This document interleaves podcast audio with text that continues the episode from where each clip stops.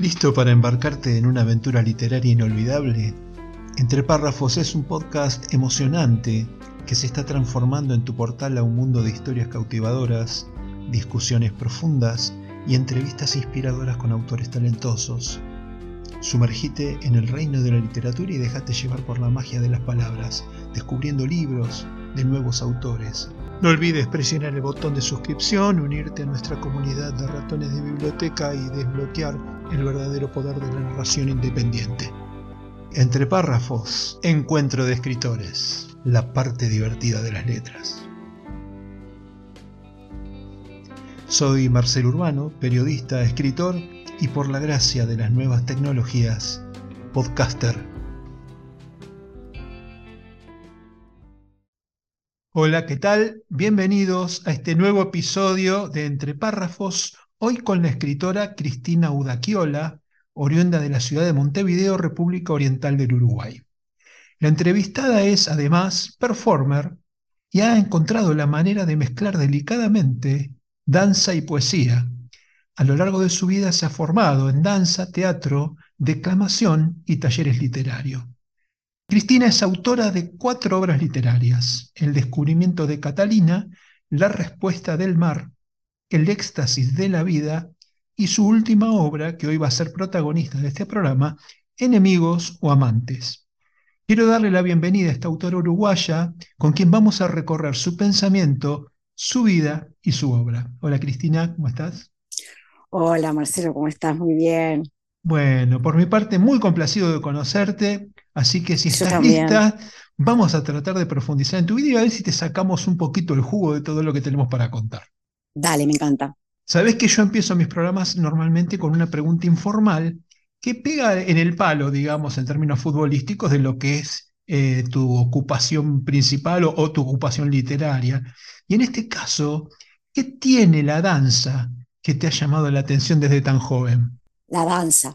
Bueno, la danza, em, en pocas palabras, me ha salvado la vida. Es una disciplina que bueno, me di cuenta que me gustaba bailar desde siempre, ¿no? Pero luego ya cuando estudié, me fui a estudiar a Montevideo de forma mm, formal, que estudié fisioterapia, empecé a explorar el cuerpo, me metí en clases de danza contemporánea y descubrí que, eh, bueno, mi amor por la danza también era que para mí la conexión es un, eh, es un espíritu la danza que si tú aprendes la técnica, puedes eh, dejar que entre información de esa otra dimensión, o llamemos el alma del mundo, como puede ser el espíritu de la literatura, el espíritu de la música, ¿no?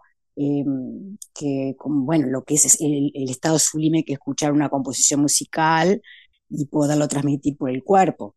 Si, es posible saberlo, si no te compromete, ¿en términos de qué te salvó la vida? Bueno, la danza, em, si tú aprendes eh, la técnica, eh, y también puede ser de forma espontánea, cuánta gente hay que baila muy bien y tal vez no estudió danza, pero digo, es, eh, la, parte de, poder encontrar esos caminos que, el ser humano investigó y encontró, es un vehículo para poder exorcizar estados emocionales, digamos, cargados negativamente desde el punto de vista energético. Entonces, si tú, por ejemplo, frente a un, un choque emocional, por ejemplo, con otra persona, ¿no?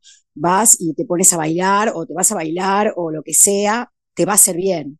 Y después, si ya lo tomas como disciplina artística, es un vehículo de conexión entre el artista y el receptor de la, del arte. Ahora sí vamos a meternos en, nuestro oficio en común. ¿Cuándo, ¿Cuándo y cómo surge tu inquietud por las letras? Bueno, eso ya fue desde pequeña que noté que era algo que lo hacía particularmente bien porque en la escuela me hacían leer las redacciones y destacaba un poco la forma que tenía de, contar. Después también como tenía como un juego de niña en donde inventábamos un título, componíamos un título cualquiera con mi hermana, escribíamos cuentos. Mi padre era un gran lector, había muchos libros en mi casa, desde siempre amé la lectura y, y escribir, ¿no? Pero eh, luego, más o menos a los 20 años, eh, lo, lo, empecé a hacer como desahogo emocional y eh, ya después, por un, por un acontecimiento que ocurrió, que desaparecieron todos mis textos, unidos con dibujos que hacía mi pareja de ese momento, me lo, lo empecé a hacer de forma más diríamos, profesional, imprimiendo para salvarlo de la desaparición, ¿no? Y luego ya eh, me, especialicé como, diríamos, escritora, ya formándome y ya siendo así profesional, eh, invirtiendo para ganar y para difundir la literatura, ya tomándolo como un trabajo. No sé si fui un poco clara. No, clarísima. Ahí ah, siempre me interesa mucho cuando el bichito nos pica cuando somos muy chiquitos, sobre, qué, sobre qué dispositivo expresabas tus, tus cuentos, tus relatos, tus textos. Entonces yo, por ejemplo, en, mi época usaba una libretita y un cuaderno acá en Argentina que se llama Gloria, que es un cuaderno de tapas rojas, tapas duras rojas y con el lomo reforzado. ¿Y vos, vos en qué, eh, sobre qué, sobre qué material dispositivo te expresabas? Bueno, no, cuando comenzó todo esto, que te digo que me llamaba la atención que me, hicieran pasar adelante en la escuela y eso, yo no me daba cuenta, lo hacía tipo como una obligación porque era como una niña en la escuela bastante disciplinada, ¿no? Y entonces, eh, eh, pero me daba cuenta que, claro, que, eran más lindas las redacciones, entonces escribía sobre el cuaderno. Y después, ya en la adolescencia y eh, temprana juventud, cuando lo empecé a hacer como desahogo emocional, sí, me, daba cuenta que, claro, por ejemplo, estaba mal frente a algo muy mal y me encerraba en un cuarto y empezaba a leer todas mis cosas y salía rejuvenecida del cuarto, ¿no? Pero yo misma, me, yo misma me hacía terapia y entonces dije, no, esto es, es importante por lo menos para mí y digo, y lo hago lindo. Entonces, pero ya pasé por toda esa etapa de, escribir y compartir y todo eso, pero los vínculos humanos tienen una, carga energética un poco particular, que es lo que analizo en este libro, entonces eh, luego ya lo hacía solo para mí, ¿viste? Y cuando lo compartí de forma profesional ya pasé del papel al, a lo digital, ¿no? Porque es más rápido para corregir y todo. Bueno, no, no sos de la generación de la Olivetti o de la Remington. Bueno, mi padre tenía una hermosa y la verdad que es apasionante. Aprendí a escribir en ella y mis dedos bailaban, que es lo que más o menos a veces pasa cuando, cuando realmente estoy conectada y estoy con la inspiración, mis dedos bailan en el teclado y o si no, si lo estoy haciendo a mano, bailan de una manera particular que yo pierdo el control de lo que está sucediendo y creo que ahí sucede esa alquimia, esa magia que, que es el espíritu de la literatura, ¿no? Pero no tuve la, no, no ya cuando lo hacía yo profesional o como niña usaba la Remington porque mi padre la prestaba pero poco y después no sé. Bueno, pues yo noto que vos tenés estas habilidades expresivas y en muchos momentos las usás de manera simultánea. Exacto. ¿Te sentís más cómoda con la danza o con la literatura? Bueno, mira, para mí están a la misma altura. Eh, son dos vías que uso para mm, desahogarme, para entender el mundo, para conectar con eso sagrado que hay, superior. Eh, mm, no me acuerdo cómo le llama Hermann Hesse, que es uno de mis eh, escritores preferidos, el resplandor, no sé cómo le llama él a ese estado de gracia en que se crearían el buen arte, ¿no? Tanto en la literatura como en la danza, como en el teatro. Entonces me, me ha llegado por los dos lados. Entonces le doy el mismo eh, valor, ¿viste? Eh, sí. nunca, una vez vi un programa en, en, Roma, que fue una ciudad que me inspiró mucho también por unas cosas particulares, y hubo un debate entre qué se podía transmitir más, si por medio de la danza, de la literatura o de la música, de la creación musical. Y fue un debate que siempre lo recuerdo muy interesante porque también aspiro hoy o mañana a poder componer música, ¿no? Pero estoy, estoy, en ello, estoy aprendiendo. Está bien, también porque uno, uno va buscando. Ahora después te iba a preguntar eso de buscar, buscar el, el medio, pero primero vayamos a los géneros literarios. Yo veo que has incursionado en poesía, en relato corto y en novela.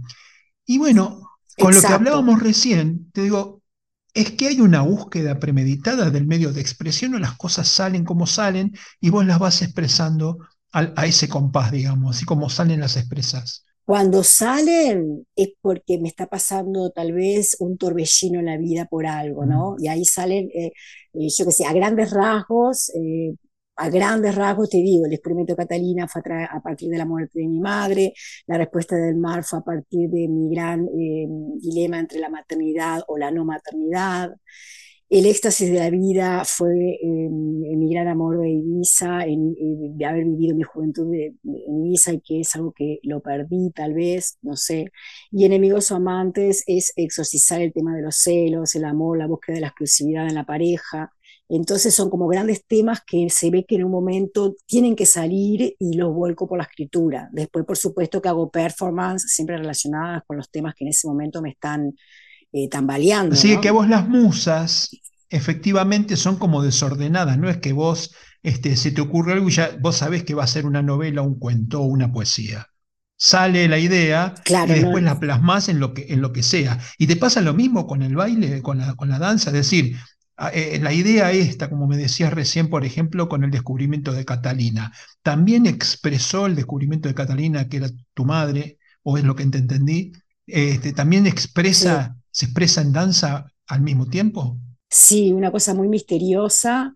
Por ejemplo, em, por ejemplo, en el caso de cuando no fue lo de mi madre, fue lo de mi padre, cuando murió mi padre, que yo estaba en Ibiza, no pude venir a Uruguay, entonces me salió un texto que estaba como en trance, yo que lo hice en varios lugares y luego mágicamente llegó o sea, mágicamente, es como captar esas cosas, el resplandor que dice Germán G, ¿no?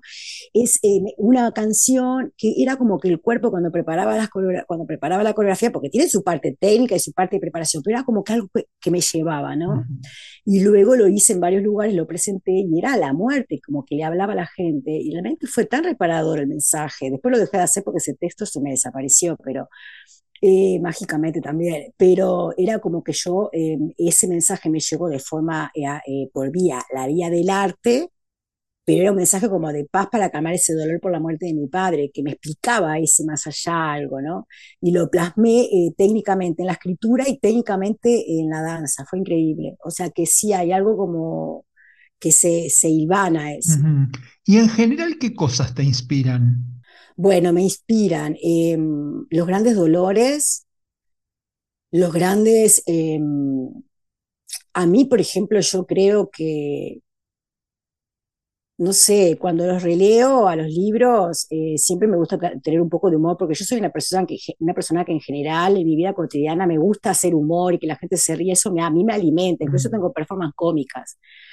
Pero los libros, en realidad, lo que me ha inspirado, ha llevado muchas veces a escribir es el dolor, ¿no? Tengo que reconocerlo porque los grandes eh, amores están volcados ahí, que también los perdí, mis padres, em, como te digo, ese dilema de la maternidad que está volcado en la respuesta del mar, pero por supuesto que ahí vuelco esos momentos emocionales de dolor y después ya como, lo, como me dedico a esto, ya le doy todo un trabajo profesional que ya no es la parte de desahogo, que estás como en trance. La otra parte ya, sí, bueno, ¿qué hago acá? Eh, voy a equilibrar este capítulo que es eh, gracioso con este capítulo que es un, eh, lo llevo a los suburbios oscuros del ser humano, ¿viste? porque me gusta mucho meterme en los, recovecos, en los recovecos del alma a partir del diálogo mental. Combino en la mente, las conversaciones de la mente del protagonista o de la, de la protagonista, porque generalmente son mujeres, y, y, lo combino con, con historias. Pero ya ahí la parte, esa parte, esa parte es más eh, mental y racional. Después la otra parte, lo que me vuelca a las musas muchas veces los grandes dolores de la vida. Ah, eh, eh, hablaste de la conexión con el universo y quería explorar un poquito eso, porque nos pasa un poquito a todos, solo que algunos no, lo, no se dieron cuenta, digamos, ¿sí? Entonces, esa, esa, ¿cómo, ¿cómo, te llevas con esa unión con el universo? Si haces alguna práctica que facilite esa conexión, no sé, yoga, Sí, hago muchas prácticas ya desde hace años porque precisamente eh, tengo esa búsqueda desde muy pequeña, preguntarte qué hacemos acá, cuál es el sentido, entender que había algo en el universo, en el cielo, en ciertas eh, eh, formas de obtener energía que fui descubriendo, también por medio de libros, por supuesto. Por ejemplo, la novena revelación fue un libro que me marcó en su momento, en los años, yo qué sé, te estoy hablando del año no, sé si era 94, por ahí, fui con, me parece que se me estaba yendo la cabeza de lo que estaba diciendo. no, eh, espera que me fui. Ah, del universo, ahí va. Entonces, eh, desde hace muchos años que practico meditación, yoga, pero he, encontrado diferentes caminos y sé claramente que es una conexión con el universo que permite eh, en esta dimensión que yo interpreto que hay una guerra espiritual de otra dimensión, pero que se desarrolla acá en la materia, en el momento que uno conecta realmente con el universo a través de la meditación y yoga, soy defensora acérrima de la meditación y el yoga, que uno logra esa conexión, como lo logra con el arte también. Pero me parece que en el arte también estamos todavía más, eh, nos vamos quedando en los enredos de los vínculos humanos, pero en la meditación, el yoga de uno con el universo, si tú por ejemplo haces meditación yoga solo frente al mar, bueno, sería ideal, libre de sintéticos, en un medio totalmente orgánico, yo creo que ahí uno conecta realmente con esa otra dimensión y es algo superior para mí que el arte en ese momento, ese estado, pero que se logra muy poca, muy cada tanto, es una práctica con mucha rigurosidad, ¿no?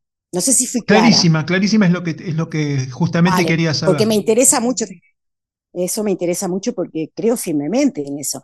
Aparte, cuando estudié fisiología también fue sorprendente para mí descubrir todo el diagrama interno que tenemos de átomos y moléculas, después ver que eso se repetía en el, universo y también ver que en los estados, por ejemplo, meditativos, cuando se le alinean los chakras, uno experimenta ese estado que es tan, tan misterioso y tan complejo, pero que existe ahí algo muy fuerte.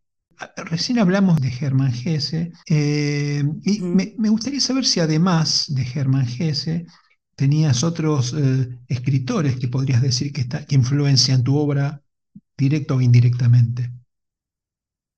Bueno, mira, los que me marcaron y que creo que, o sea, que te marcaron a tal punto que leía, los leía, los leía y después tenía periodos que escribía.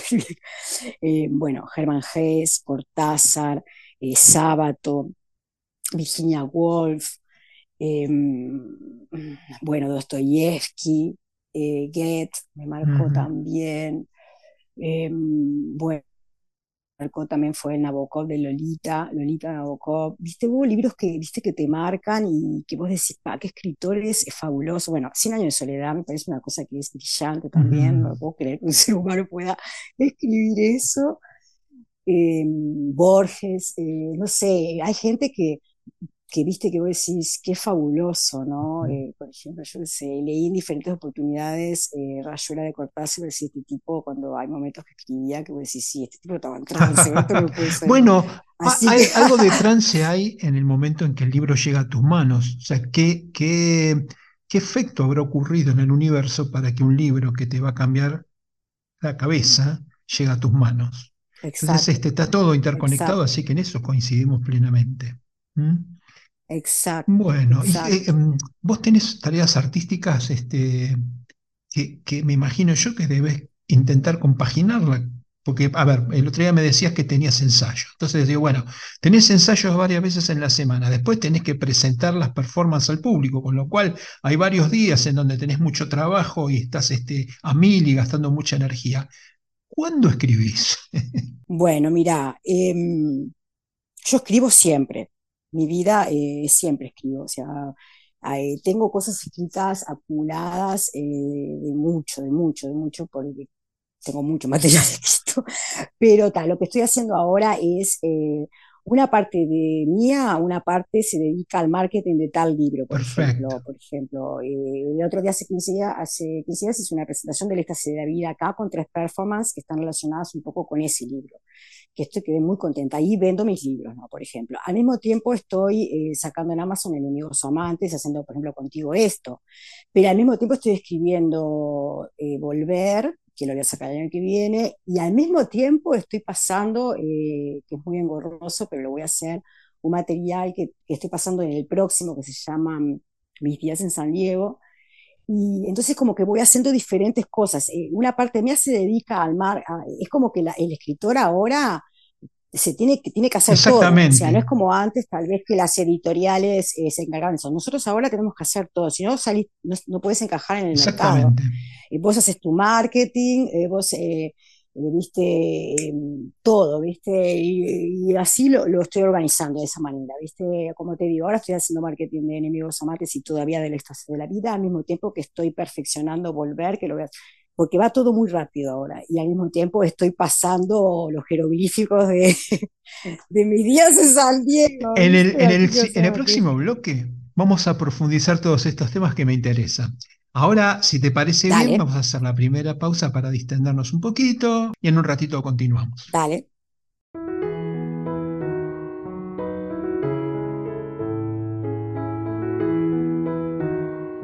Quiero invitarte a que te suscribas gratuitamente a mi canal de iVoox. Solo con apretar el botoncito de suscribirse en el player de este podcast vas a recibir información, novedades y sorteo de libros.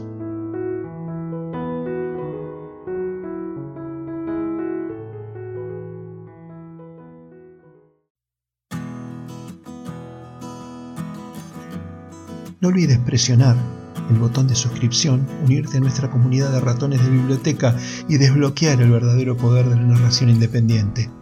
Entre párrafos, encuentro de escritores, la parte divertida de las letras.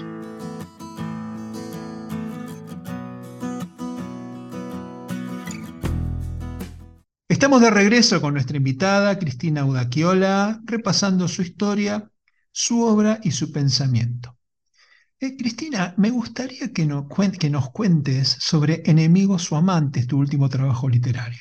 Bueno, mira, Enemigos o Amantes es una historia, es una novela, eh, ficción, eh, yo le llamo novela filosófica, pero em, que trata sobre una historia de amor que es arruinada por los celos. Entonces, se trata de desmantelar un poco el concepto de la monogamia y también el concepto eh, de Dios inculcado por la Iglesia Católica, sobre todo el cristianismo. ¿no? Entonces se maneja como un tema de, se juega con, con romper esos conceptos, ¿viste? O por lo menos, eh, sin decir verdades, eh, ponerlos sobre la mesa, ¿no?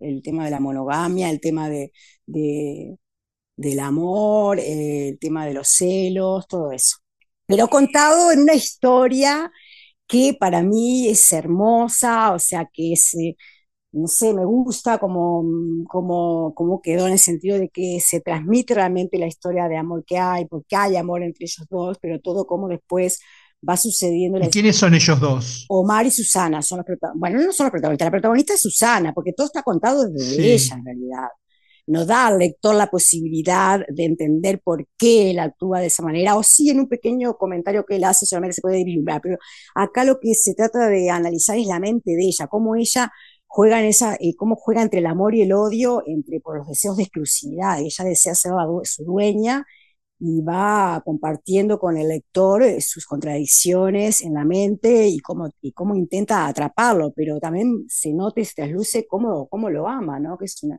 es una historia de amor y se, ve, se trasluce también el amor de él, pero está todo más bien enfocado desde la perspectiva de ella. Ah, y la perspectiva también desde el arquetipo, ¿tiene que ver con tu país, con tu, con tu ciudad? ¿Es una uruguaya de Montevideo la protagonista? Mm, bueno, no, mira, eh, traté, eh, la hice en un lugar inventado, viste, que no existe, pero no es un perfil de una persona uruguaya, más bien es una persona eh, más bien con un perfil más europeo, en el sentido de que tiene ya una, vive, lo imaginé más allá, viste, en el sentido, de que no se malinterprete lo que estoy diciendo, con una cabeza abierta, hedonista, eh, viste, no es la típica también uruguaya que lamentablemente acá eh, algunos conceptos eh, todavía, viste, no se, no se manejan en el sentido de hablar con, hablar con naturalidad, bueno, mirá, bueno, ya se está hablando, sí, pero mirá, esto no es real, este cuento de, bueno, te voy a amar para toda la vida, una cosa así. Entonces, no la veo como la típica, tal vez, uruguaya de 40 años, porque justamente la novela empieza cuando ella cumple 40 años y está con un conflicto frente a los conceptos, ciertos conceptos de la vida, de Dios y de en, terrible pico de contradicción con su vínculo con Omar, al, cual lo, lo, ama, pero a su vez lo odia porque no termina de capturarlo, ¿no? Y analiza, se mete en todos esos recovecos, pero no la veo como la típica mujer uruguaya de 40 mm. años, porque, por ejemplo, ella es soltera y no tiene hijos, ya ahí no es la típica uruguaya de 40 años. En realidad el argumento me llamaba mucho la atención y después nos comparé a tus coterráneos y a los míos, y digo, bueno, es un tema que a nuestras sociedades no les es muy cómodo, ¿no? Entonces, este, por eso, por eso, este, trataba, trataba de, profundizar en ese tema porque me resulta ultra interesante que los personajes arquetípicos de nuestros, de nuestros respectivos países, que son muy parecidos, este, eh, abran la cabeza con estas cosas. Porque en realidad, este, ¿por, qué no debería, ¿por qué no debería pasar? Fíjate vos cómo eh, introdujiste el, tema, pero tuviste que expresarlo en un personaje europeo porque sentís que no es el momento de hacerlo con un personaje uruguayo. Claro, pero en realidad no, no, no nombré, eh, lo, me di el gusto por primera vez de no eh, nombrar ningún lugar. Inventé un lugar que está recreado, por ejemplo, inspirado en un lugar donde viví realmente, pero eh, como venía del descubrimiento de Catalina, que se había desarrollado en balizas, después la respuesta de mar en Cabo Polonio, que es un lugar hermoso de Uruguay, y el éxtasis de la vida en Ibiza, me di el gusto en este de no, que no, no existe el lugar, es como inventado. Te generaste tu propio Macondo. No una ciudad. Sí, la ciudad se llama Ariadna. La ciudad se llama Ariadna. Es un lugar donde hay campo, pero también hay mar. Es muy bello y invento las calles. Entonces, realmente fue divertido porque fue otra experiencia de que siempre yo contaba lugares que existían realmente y donde había estado y que había visto con mis propios ojos. Y este es inventado. Es un lugar, es una ciudad pequeña, pero rodeada de campo y hay mar. Pero ella tiene un perfil, pero ella tiene un perfil de una mujer de 40 años, independiente, eh, que, viste, hedonista, trabaja en producción audiovisual, no, más o menos un perfil así ella. Pero tiene las mismas contradicciones que toda mujer en realidad y que todo ser humano, ¿viste? Porque eso es universal, los sentimientos de, los sentimientos contradictorios que experimentamos cuando nos enamoramos. claro, lo que cambia es qué haces con ellos. Entonces, claro, sí, sí, vas bien. Digamos que todos tenemos celos, este, el tema es qué hacemos con ellos. Me parece que el sudamericano rioplatense eh, eh, no, sé si se comporta igual que el español de Barcelona o de Ibiza o de, no sé, o, el italiano de, Milán. No, no, me parece. Claro, son, creo que, creo que son estereotipos que, bueno, estamos, se está tratando de cambiar y de, y de entender y de abrir, que yo creo que, las, que sufriríamos menos si pudiéramos entender que realmente eso no existe, que la exclusividad esa que añoramos, que está basada en los instintos y en algo que no sufriríamos mucho menos, porque si encima de las batallas internas que tenés que eh, enfrentarte cuando te enamorás de que querés ser el de esa persona, te, eh, en que la gente dice, ay no, porque fulano estaba con, la, con fulana y sin embargo está con fulana, ¿entendés? Entonces era como que también entra el ego y ahí no hay escapatoria. Entonces, eh, lo que trato de mi granito de arena es decir, ¿cómo puede ser que se justifique la violencia eh, cuando la persona, o sea, te amo, no, pero si también se, vos sentís eso que sentís por mí por otra persona, tengo el derecho de odiarte, de lastimarte, de matarte, ¿entendés? Un poco se maneja eso, como, claro, ¿Cómo es como, cómo? Ah, te amo, pero si vos, solo, si vos no me amás solamente a mí, ya no te amaste, no te amo, te odio. Entonces, eh, sí, sí, entonces eh, lo sentimos, pero por lo menos ayudarnos entre todos y desmitificar esa mentira y basta de tantas mentiras, de decir algo que no es real. la pareja, el vínculo, cuando se, se termina ahogando en mentiras para poder eh, reflotar ese vínculo, ¿no? No sé, un poco eso. contame cómo vas haciendo tus publicaciones. Ahí yo ya sé, por dos o tres claves que me diste, que estás publicando en Amazon y que estás esperando que te llegue algo en papel. ¿Cómo haces para publicar?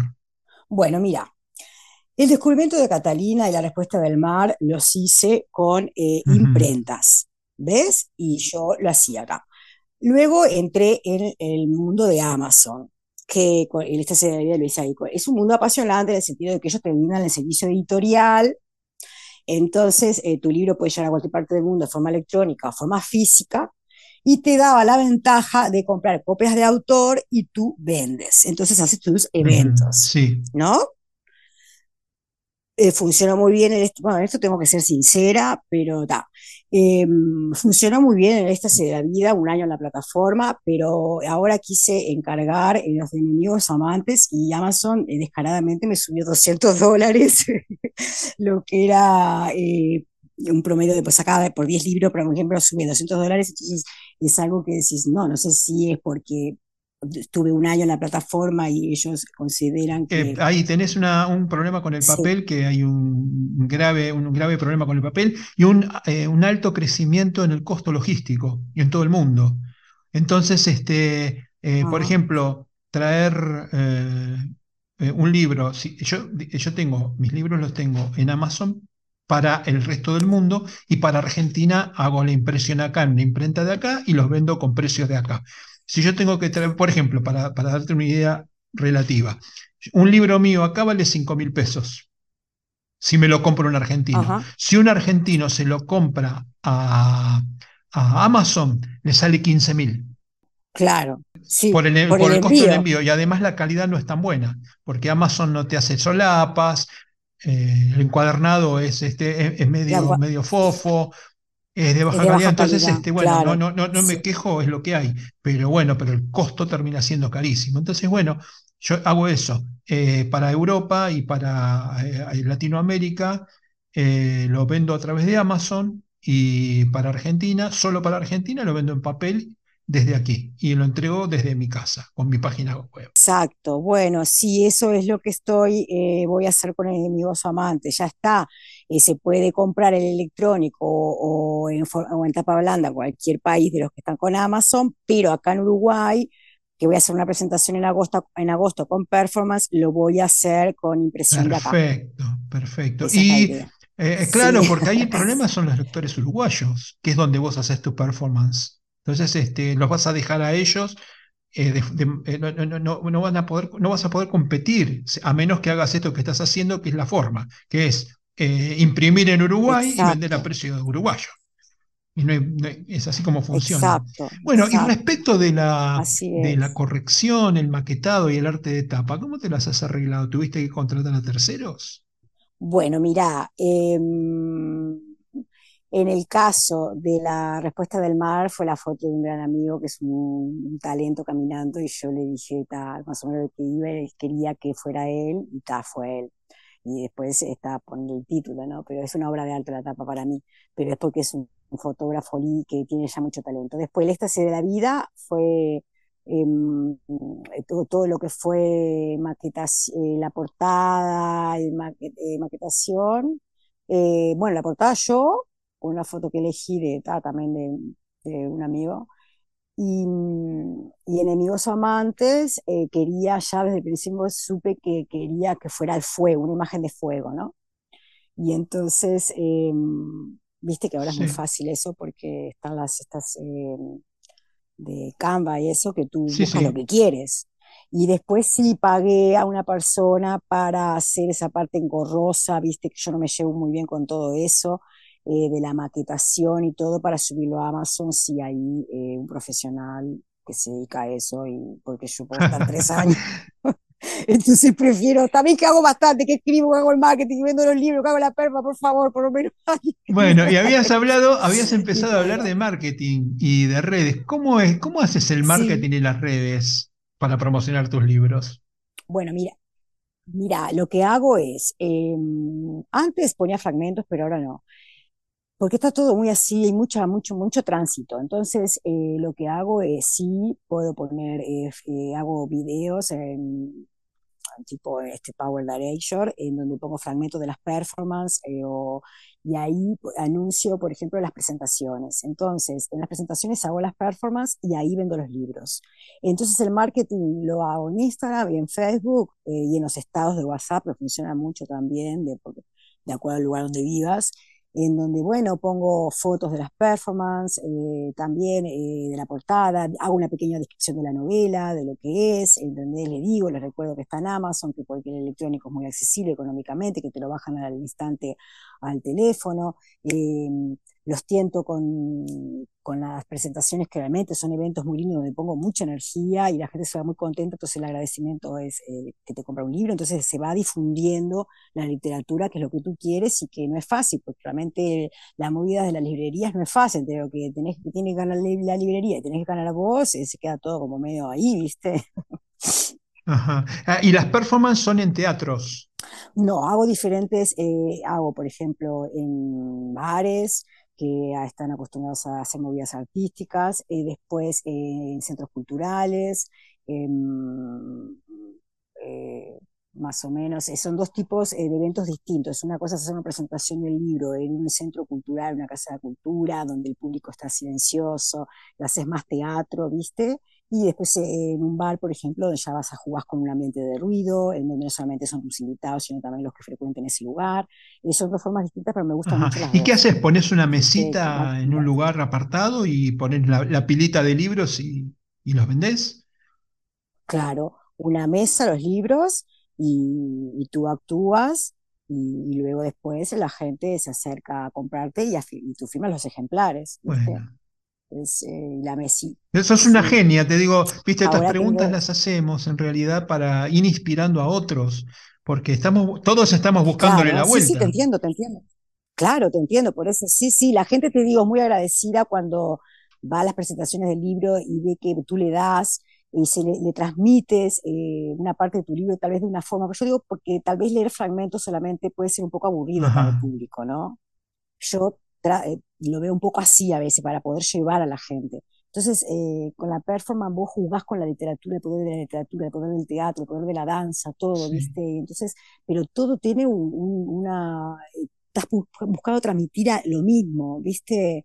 lo mismo que estás queriendo transmitir en ese libro, lo vas a transmitir en, en, las performances. Entonces, la gente queda como muy agradecida con eso y ahí se hace cerca conocer tu literatura, que tal vez en otro momento no la habría hecho, porque tal vez decía, ay, no, este título no me interesa, o no me interesa esto, pero después ve las performances, ah, es por ahí la cosa, ah, Muy bien. y ahí muy bien. claro, tenés que capturar, porque, bueno, como tú dices, que también esto puede ayudar a otras personas que estén, hay mucho, el mercado está muy, eh, viste, no te digo colapsado, pero cerca, entonces hay que buscar diferentes herramientas. Correcto. Bueno, es un buen momento para hacer la segunda pausa y a la vuelta emprendemos el tramo final de este episodio, ¿te parece? Ahí vamos. Dale.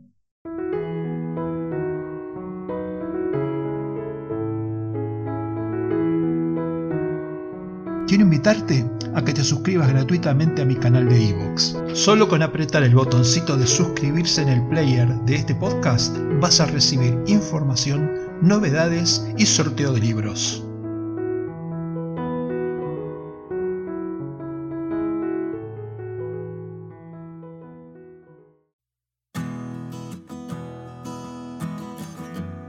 No olvides presionar el botón de suscripción, unirte a nuestra comunidad de ratones de biblioteca y desbloquear el verdadero poder de la narración independiente. Entre párrafos, encuentro de escritores, la parte divertida de las letras.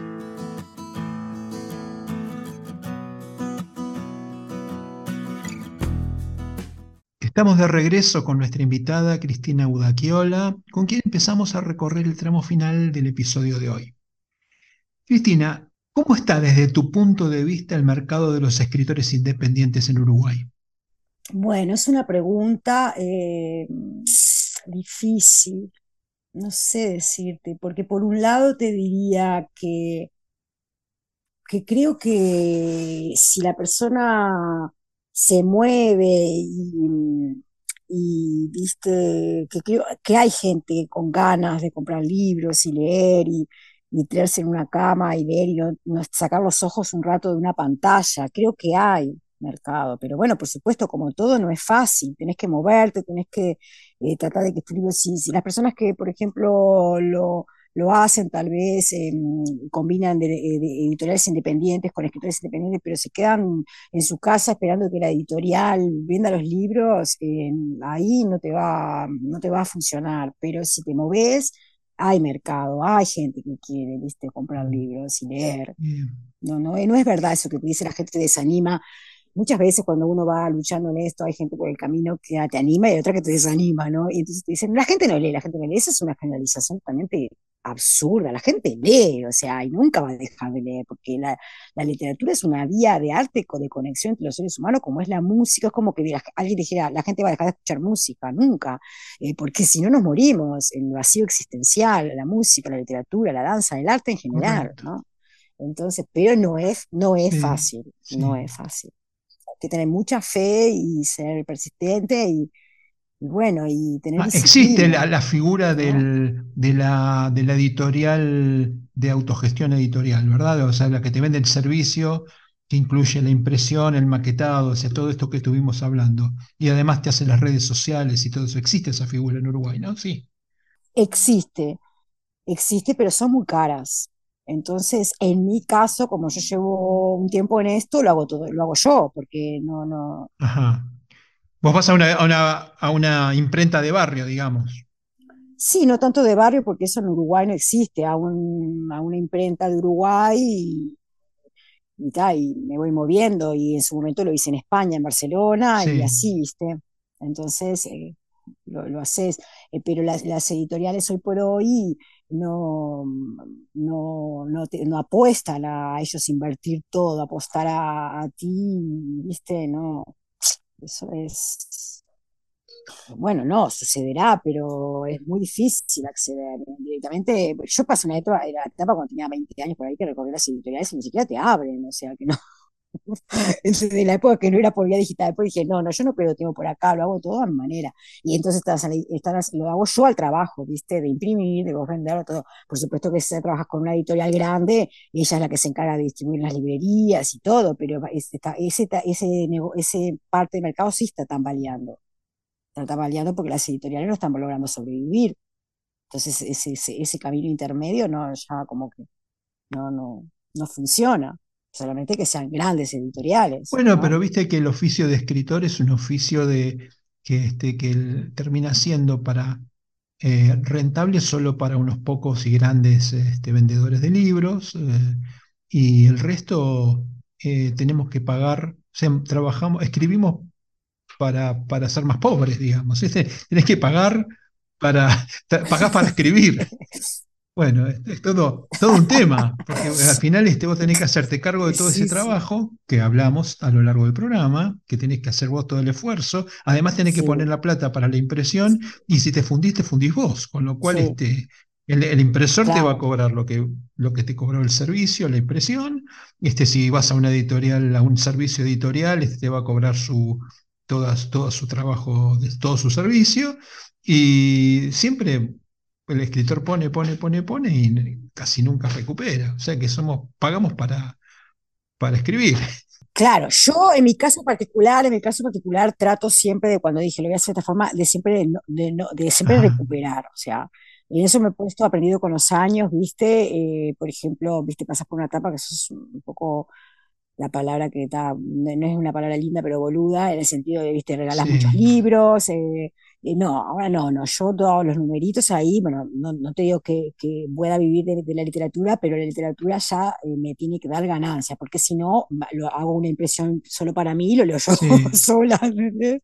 pero por lo menos tener esa, de decir, bueno, en mi caso, y respeto mucho el caso de, de muchos escritores eh, y, también hay mucha gente que lo hace por una satisfacción personal, después regala, regala el libro porque, eh, viste, o termina pagando un montón por editoriales que yo a veces, eh, es que, no, que no son editoriales grandes, son, son, brindan servicios editoriales, o sea, te hacen terrible el libro, pero claro, o sea, todo la ganancia la llevan ellos, el escritor Ajá. no gana nada, ¿viste? Es así, a eso me refería. Eh, claro.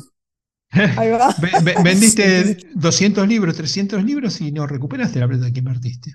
Claro, entonces no, por ahí no voy, por ahí no voy. Entonces, si tengo que, eh, yo sé que lo que quiero transmitir es el contenido, por supuesto que, entonces eh, me voy adaptando a la situación de llegar al lector y pero que yo gane, porque yo tengo todo el trabajo de haberlo hecho al libro, de haberlo impreso, después de haberlo vendido, entonces trato de que yo misma, viste. Claro, tenés, tenés este tu, tu negocio lindo, como lo has desarrollado, que le has encontrado la vuelta. ¿Qué es esto de venderlo? Vos ser una especie de imán que atrae a la gente para que vea lo que haces y además después le vendés los exacto, libros. Exacto. Eso es este, una especie de imán. No, no, no todos puedo. Yo si, si, si los traigo para que me vean bailar, este. Ay, va a ser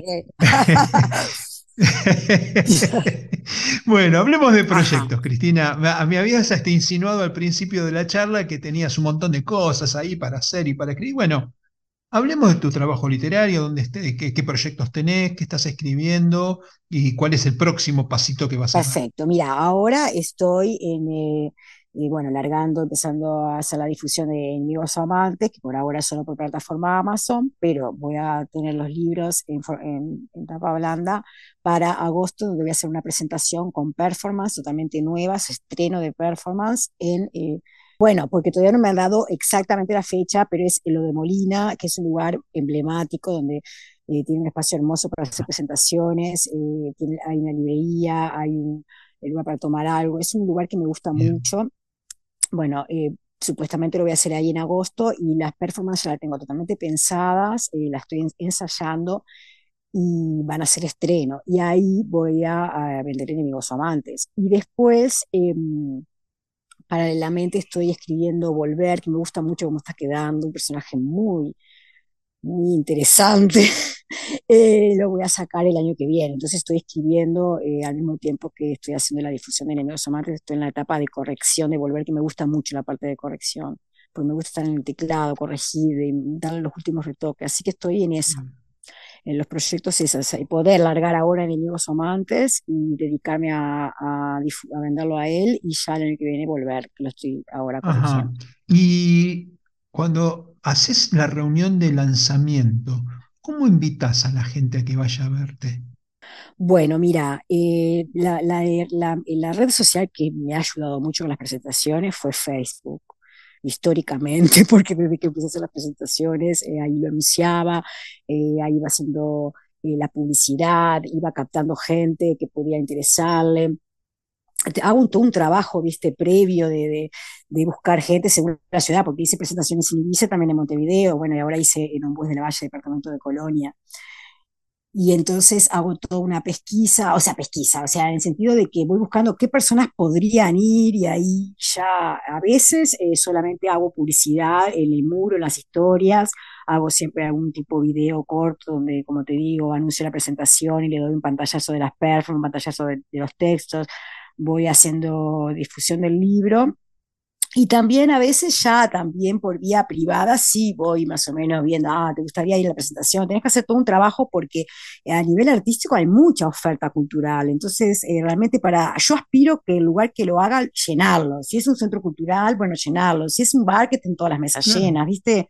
Si es como en este caso de lo de Molina, que es un, es un espacio cultural que tienen ahí ellos, quiero que vaya gente. Entonces, tengo que hacer un trabajo. Entonces, hay cierta gente que me la tengo que asegurar, ¿viste? Y ahí busco los vínculos o voy a hacer trabajos previos. Yo que sé, tal vez antes de la presentación, las dos semanas antes, voy, a voy más a eventos y ahí también para conectar gente que esté en esto y así. Es, una, es un trabajo realmente. Entonces, eh, la verdad que la satisfacción que he tenido de que en las presentaciones eh, he tenido buena respuesta de la gente pero porque he trabajado en ello, no porque digo, pongo un cartel y digo, bueno, tal día presentación de mi libro. No, no, viste, laburo, trato de hacer un programa de marketing en el sentido, bueno, hoy largo un video, en dos días largo el afiche, eh, después hago esto, una cosa así, lo planifico todo. Me gusta el marketing, me gusta también. Bueno, te veo, la verdad es que me entusiasma cómo me lo contás y, me inspira, porque después decís, bueno, che, qué cosa. Ay, bueno, qué alegría. este programa es eso, es este, ayudar a otros escritores que están iniciándose a, no, a perderle el miedo al, asunto y encontrarle la vuelta. Tengo una, una, una em, eh, escritora hace aproximadamente unas seis semanas, hace seis programas atrás, que me comentó que organiza reuniones como de Tupperware. No sé si en Uruguay suceden, es como, viste, como juntas a un grupo de amigas y las traes a que vengan a comprar perfume. Bueno, ella las trae para que venderle las, las, este, los libros. Mirá. Y no sabes lo bien porque la, la, junta, la junta en su casa o la casa de alguna amiga o una amiga que le junta a sus amigas. O sea, la lógica, la lógica de Tupperware. Sí, sí, sí, sí. entonces hablan de qué hablan, y hablan de chumerío, de lo lindo que del color del cielo, de la inmortalidad del cangrejo, de la cuadratura del círculo, hasta que van entrando en el tema de la, del libro y después se despachan y todas se llevan un librito. Entonces, este, la verdad es que me deslumbró. De hecho, después he recibido comunicaciones de los, de los oyentes que de che, esta tipa como color, paró el huevo. Este, porque, viste, no, es, eh, eh, es eh, entender con qué recursos contás y ver cómo los explotás en beneficio de comunicar tu arte y tu literatura. Y vos has encontrado, vos has encontrado el camino, esta, esta sutil mezcla de trabajo eh, de performance, de danza y de literatura, evidentemente es un polo de atracción que, que, si lo sabes explotar te va a tener muy buenos resultados. De ninguna manera en una editorial vas a vender vos, o en una, perdón, en una librería vas a vender vos los libros de la misma manera o la misma cantidad que lo haces vos personalmente bailando. No lo vas a conseguir en tu vida. ni vos ni Borges. Claro. ¿Sí? Claro.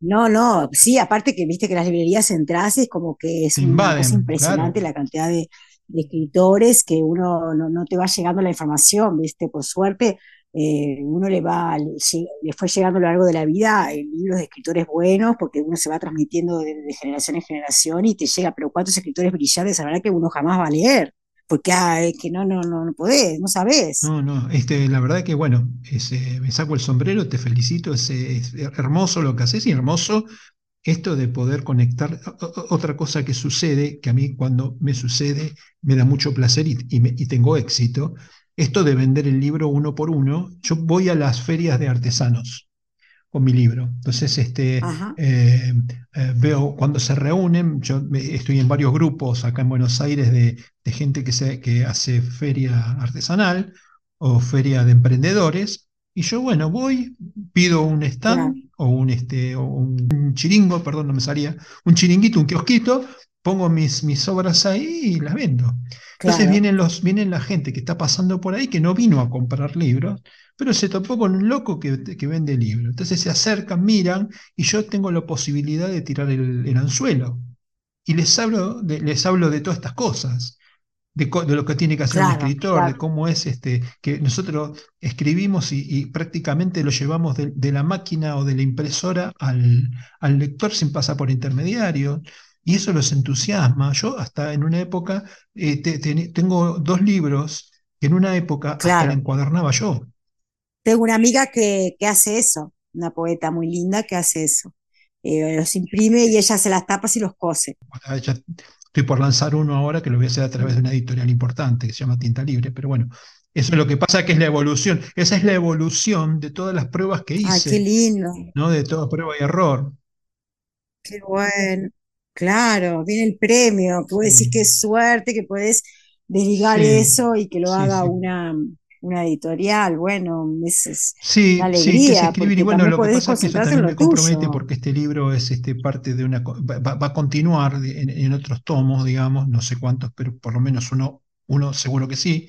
Entonces, este, ya tengo que estar trabajando en el próximo para que no se pierda el efecto que tiene el lanzamiento del primero. Bueno, hay toda una técnica que, el editor me está exigiendo para poderle meter pata y decir, bueno, che, vamos que lo lanzamos y que vamos a tratar de que sea un éxito y bueno, pone toda la, ponemos, yo también tengo que poner, no es que me sale gratis, pero bueno, pero ahí este, con el apoyo del tipo que, saben lo que hacen, bueno. Lo que te quiero decir es que vas, vas probando, prueba y error, prueba y error, hasta que encontrás lo que te funciona. Claro, es como un buen músico que, que, no ha tenido un manager y que de repente se topa un buen, un buen músico como un manager y tal vez la música llega y a, la gente. Correcto. Ya era buena, pero lo que pasa es que pudo llegar. Obviamente, es, eh, buenísimo si tienes una buena editorial que confíe en ti, que te apoye. Me encanta. Sí, y, que yo confío en ella, por eso lo, vamos a hacer juntos. No me es gratis, pero, pero sí, este, el apoyo, un apoyo interesante en términos de, de, logística y de conocimiento y de, ¿viste? y que nos pegamos onda. Bueno, hay un montón de ventajas, que es tu programa, no el mío, entonces este, no, quiero profundizar, pero sí lo que te quiero decir es, apoyo perfectamente lo que decís porque es la forma, es encontrar el camino, encontrar la forma de que lo que vos haces llegue a, los lectores. Exacto. Y, es este, prueba y error. Esto no es por este lado, no era por este, hacer los libros y e, e imprimir la tapa y coserlo. Era por otro lado. Claro, y esto que entonces lo mandaba a una imprenta. mi cuarta novela fue a una imprenta. La imprenta, me lo, eh, eh, hermoso trabajo, perfecto. Estoy vendiendo los libros de esa imprenta, pero me falta atrás todo ese, esa, esa, mm, ¿cómo decir? La magia del sello editorial, del tipo que te lo va, te lo va a poner en, en las redes con su sello y que va a poner, va a poner la, va a ponerle cabeza como transmitir tu, tu mi, marca, mi marca como escritor. Claro, y vas a llegar tal vez más eh, a las librerías.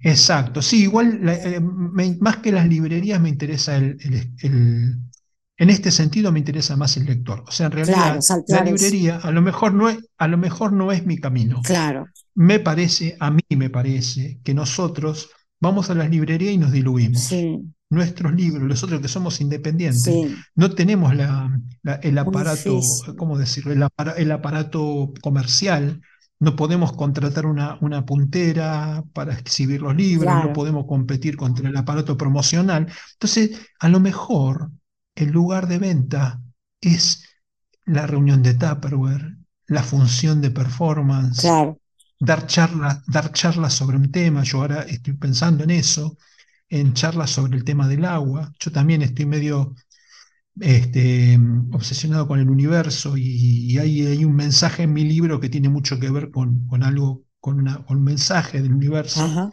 Entonces, este, eh, tratar de trabajar con, con, esa idea de dar charlas sobre el universo y el agua, que es lo que a mí me, lo que es mi, digamos, mi performance es el universo. Claro, y el agua. sí, sí, temón, temón. Eh, sí, eh, entonces, este, bueno, encontrar el tema para dar charlas y en las charlas vender el libro. Claro. Pero bueno, no importa, vamos a ir hablando de vos, que es lo que me interesa. Sabes que yo tengo una, una hago a mis entrevistados una pregunta muy metafísica que vos me vas a saber entender, que tiene que ver eh, con el momento de nuestra ausencia, con el cuando ya no estemos. ¿Cómo te gustaría que te recuerden? ¿Cómo me gustaría que me recuerden? Bueno. Mm.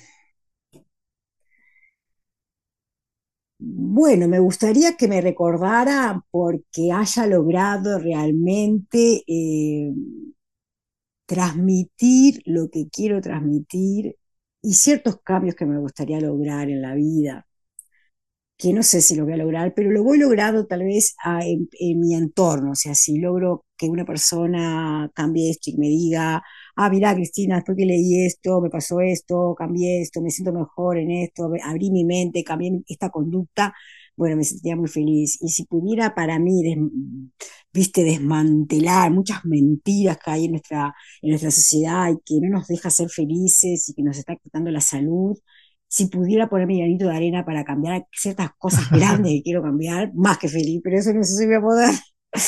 Eh, porque, está, porque veo que el sistema va cada vez peor, que nos van huyendo, huyendo y muchas cosas eh, que antes se, lograron, como que hemos ido para atrás. Pero eh, me gustaría que sí, que se me recordara por mm, haber logrado por lo menos ciertos cambios que hay a nivel social que los transmito en mis libros y que lo, lo he logrado en pequeños espacios, que viste, he logrado cosas, pero sí, eso me gustaría que se me recordara precisamente por eso. Eh, ¿dónde, dónde, vamos a hacer, yo te, voy a proponer que cuando en agosto tengas la fecha para la presentación del, mm. en, el, lugar, que me mandes la información así la publicamos para mm. los que nos escucharon hoy y quieren saber de vos, en ese momento tengan la posibilidad de seguirte de alguna forma. Así que te, comprometo a que antes de, antes de la fecha, en cuanto tengas en la fecha de agosto, me la pases para yo ponerlo en, los programas de los jueves, que es donde, donde hago las noticias de los escritores que pasaron por este micrófono. Dale, dale.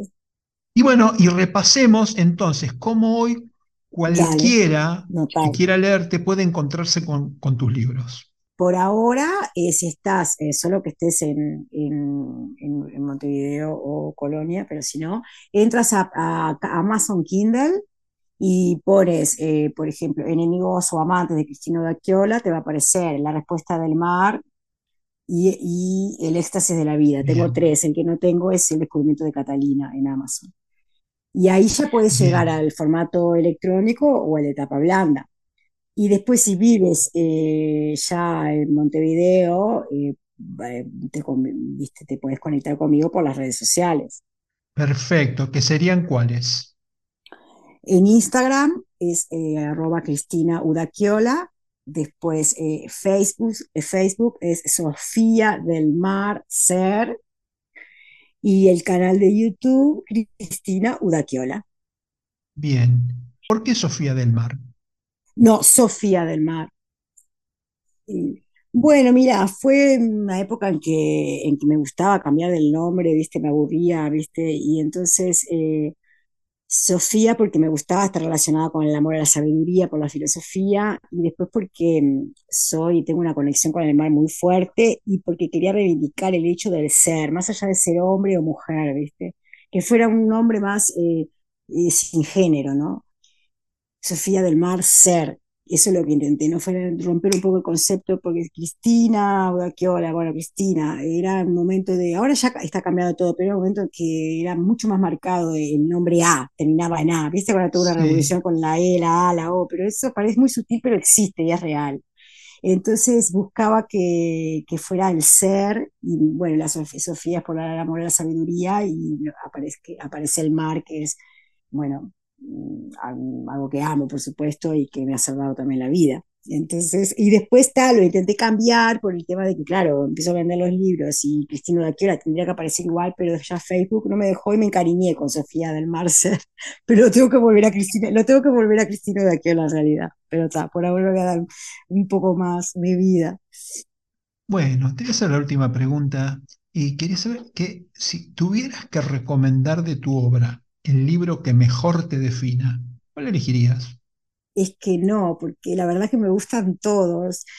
Cada uno es una etapa distinta. Es como que, uff, eh, no, no, porque eh, los amo a todos. soy mi, férrea admiradora, mi mejor lectora. Eh, tengo un amor muy particular con cada uno de ellos. Cada uno de ellos me... ¿Qué personaje se parece más a vos? Qué personaje, eh, todos, todos, pero diferentes etapas de mi vida.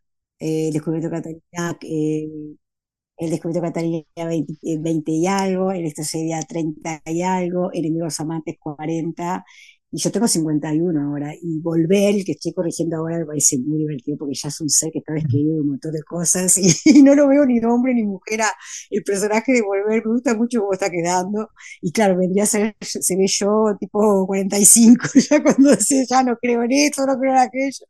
Entonces, cada uno es como, es muy parecido a mí, pero en, diferentes etapas. Entonces, es imposible para mí no, no amarlos a todos porque es como que no me quisiera a mí misma. Muy bien. Bueno, Cristina, me quedó clarito, la he pasado bárbaro con vos, sos este, una persona muy luminosa, así que este, muy te deseo... la entrevista. Bien, es, para eso estamos, para tratar de, lograr que nos escuchen, que se sean inspiradores, ser este, animadores, que la gente se anime a escribir. Nosotros no nos importa la, la, mm, la competencia, nos importa la empatía, el, ayudar a la, al otro a, hacer mejores, a producir mejores obras, a, producir mejores trabajos literarios en este caso, y a que se animen a, dar el pasito de convertirse en escritor, en escritor publicado, digamos. Así que me parece que hoy hemos, hemos inspirado y ayudado a uno, por lo menos. Qué alegría, qué alegría. Así que bueno, un verdadero placer haberte conocido, Cristina. Mm, igualmente. Estamos en contacto, te comprometo, ya sabes, cuando tengas la fecha de agosto me la pasas. Dale. te aviso. Bueno, gracias por todo. Un, te mando un beso. Saludos a todos por ahí. Chau, chau, chau.